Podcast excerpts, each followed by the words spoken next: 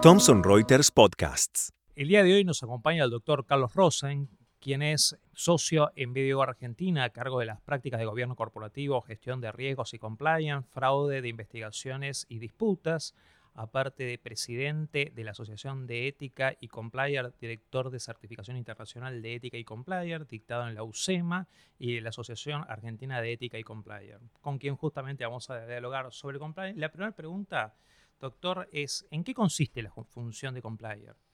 Bueno, eh, a mí hace poco me tocó participar como disertante en el Congreso Internacional de Compliance en Madrid, eh, casualmente organizado por Thomson Reuters a quien agradezco mucho la invitación. Eh, y una de las primeras preguntas que me hicieron, que fue similar, mereció mi respuesta, eh, básicamente orientada a que compliance es un tema que a diferencia de lo que muchos creen, está relacionada eminentemente con el comportamiento. Yo diría que es 90% comportamiento y 10% legislación. En general se entiende lo contrario y, el, común denominador de la gente piensa que es un tema de leyes. ¿sí? Es verdad que las leyes tienen algo que ver, pero no, no son el todo.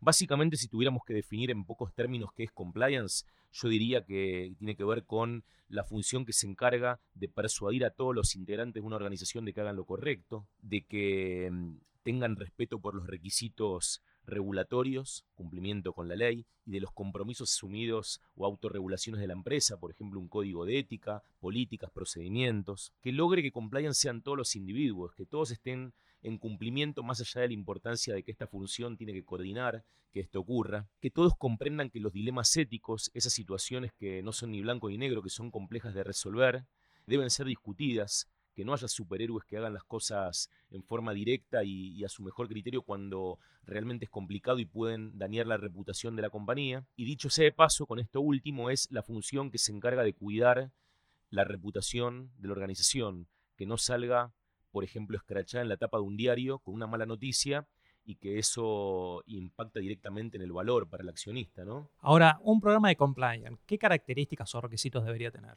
Bueno, eh, básicamente un programa de compliance bien hecho tiene que estar basado en riesgos. Tiene que existir una aproximación de, comprensión de cuáles son los principales problemas que podrían afectar a la organización y entonces configurarse en esa línea. Es muy común que los programas de compliance sean calcados o copiados y pegados y adaptados. Eso es un peligro grande. No se trata tampoco de reinventar la rueda, pero sí de tener en cuenta que debe ser implementado sobre la base del riesgo y al respecto podemos definir que un programa de compliance tiene que ser proporcional, es decir, adaptado a las necesidades y el contexto de cada organización, si tiene o no fin de lucro, si es una organización pública o privada, el tamaño, el lugar donde opera, la multiplicidad de locaciones físicas que tiene, si está en uno o más países. Básicamente es muy importante entender dónde poner el paraguas de la función de compliance y entonces articular todas las herramientas que va a tener dentro como por ejemplo un código de ética, las políticas relacionadas, la línea de denuncias, un programa de gestión antifraude,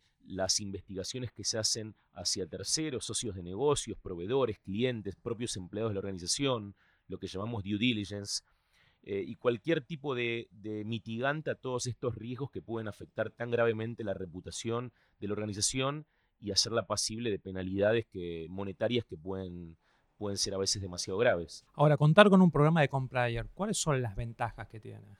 Bueno, tiene muchas ventajas. En primer lugar, podemos decir que, logra disminuir el riesgo de fraude. La Asociación de Examinadores de Fraude de los Estados Unidos, llamada ACFE, tiene algunas estadísticas en, en, sus reportes anuales que más o menos estiman que el fraude en las organizaciones erosiona hasta el 5% de sus ingresos brutos. Entonces, acá con un buen programa de compliance podemos cambiar esa estadística, podemos bajarla dramáticamente en beneficio de las organizaciones, mejora el clima ético, logra cumplir con un mayor grado de probabilidad la normativa, logra evitar las sanciones, disminuye el riesgo reputacional. En definitiva, lejos de ser un centro de costos, podemos asimilarlo a un centro de beneficios que agrega mucho valor a, una empresa. De hecho, hoy en las, en las grandes transacciones eh, M&A, cuando vemos cómo se estima el valor actual de los flujos de fondos futuros o se le da el valor a una empresa por múltiplos de EBIT o cualquier tipo de técnica, toda la estrategia de gestión de riesgos y de cumplimiento regulatorio es algo muy valorado que,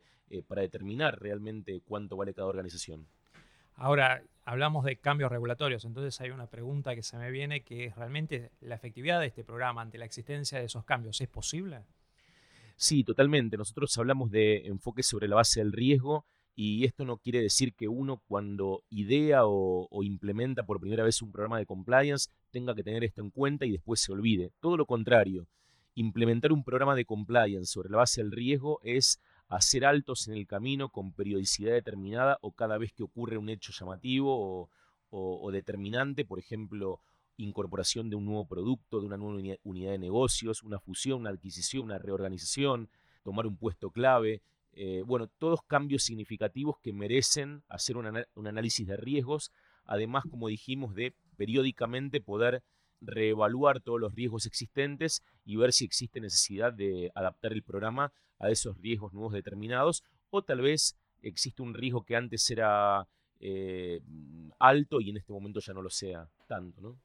Ahora, hablamos de riesgos, hablamos del programa. ¿Cómo podemos relacionar estos conceptos con la innovación y con la tecnología? Eh, bien, bueno, es una pregunta muy interesante porque es lo que se está hablando en general en otros países, no tanto en nuestro país, pero, pero creemos que va a ser eh, materia de, de conversación próximamente. En, el mundo se está hablando de transformación digital en todas las áreas de una empresa. Llamativamente, compliance todavía parece ser algo muy de lápiz y papel. La transformación digital puede impactar en, compliance, por ejemplo, en todo lo que es analytics, big data, tomar dataset o set de datos que hoy están disponibles públicamente por Internet y mezclarlos con datos de la organización y empezar a sacar indicadores de proveedores, clientes, funcionarios públicos, hacer investigaciones con mucho más inteligencia y velocidad, eh, tomando el 100% de los datos disponibles. Eso por un lado. Por otro lado también hoy hablamos de lo que es behavioral economics, que es cómo podemos medir el comportamiento de la gente por, con herramientas tecnológicas y mobile, cada cuánto la persona lee una política, cuánto demoró en leerla, la leyó realmente o no, cómo, cómo califican eh, determinada política o procedimiento, si es que tienen las herramientas para hacerlo toda esta tecnología, incluso introducir conceptos de gamification, de lograr que mediante actividades lúdicas, sin que eh, la gente tal vez lo perciba conscientemente, tenga ganas de interactuar con esta tecnología y producir el cumplimiento en forma más natural. Yo sé que suena un poco como de la NASA a veces, pero es de lo que se está hablando en el mundo y ya hay herramientas tecnológicas. De hecho, nosotros mismos estamos trabajando en estas herramientas y estamos haciendo las primeras implementaciones. Bueno, justamente hablaste de la NASA, entonces, digamos, ¿en qué situación nos encontramos en la Argentina? Bueno, bajemos un poco de, eh, del caballo y, pasemos a la realidad nuestra. Eh, nosotros en Argentina, eh, por un lado, bueno, tenemos un largo camino que recorrer. De hecho, somos el único país de, los integrantes de la OCDE que, aún no hemos sancionado la, la, famosa y muy discutida actualmente ley de responsabilidad penal para las personas jurídicas en los casos de delitos de corrupción, que es lo que se está discutiendo en este momento. Y, más allá de los detalles de esta ley, las empresas están subiéndose mucho a esta tendencia de, hablar de compliance y de implementar programas, aunque sea como primeras herramientas sueltas para ir logrando el set. Sin embargo, Argentina, si lo comparamos con otros países de la región, tiene avances muy importantes porque desde hace ya muchos años que existe la figura del oficial de cumplimiento, por ejemplo, para las regulaciones de entidades financieras, del Banco Central, o para todo lo que son sujetos obligados en temas de lavado de dinero. Eh, nuestra UIF ha impuesto determinadas obligaciones, pero esto es como un arma de doble filo, porque los programas de compliance preconfigurados que se han usado mucho para lavado eh, no han tenido los resultados esperados, eh, al menos en la mayoría de los casos, ni han producido por ahí las consecuencias que uno eh, esperaría ver según los delitos que uno sabe que existen. Eh, pero bueno, eh, existen otras entidades como multinacionales, petroleras, mineras, que, bueno, que tienen más desarrollo en la materia por motivos obvios y principalmente las que han tenido penalidades en alguna parte del mundo, en Argentina también tenemos casos, esas es como que se han blindado para intentar que no ocurra nuevamente. Claro, la otra pregunta será, bueno, vos como especialista, ¿qué es lo que avisorás a futuro? Bien, nosotros estamos avisorando una tremenda avidez por, por entrenarse en, esto, en estos programas. Eh, celebro también las iniciativas de Thomson Reuters cuando acompaña a la Asociación de y Compliance en estos congresos en Argentina, en otras partes del mundo, o, también lanza este tipo de entrenamientos. De hecho, los apoyamos totalmente porque eh, es un poco lo que, lo que nos está pasando. La gente necesita entender más, no todas las empresas tienen recursos para implementar un área de compliance completa, pero tal vez pueda ser en algunas entidades más chicas, en pymes, una función compartida con áreas de legales, con áreas de auditoría, con áreas de finanzas, y entonces ir de menor a mayor, ir ganándose un lugar en la organización y cada vez producir mejores resultados. Doctor Carlos Rosen, muchas gracias por su exposición. No, no, por favor, gracias a vos.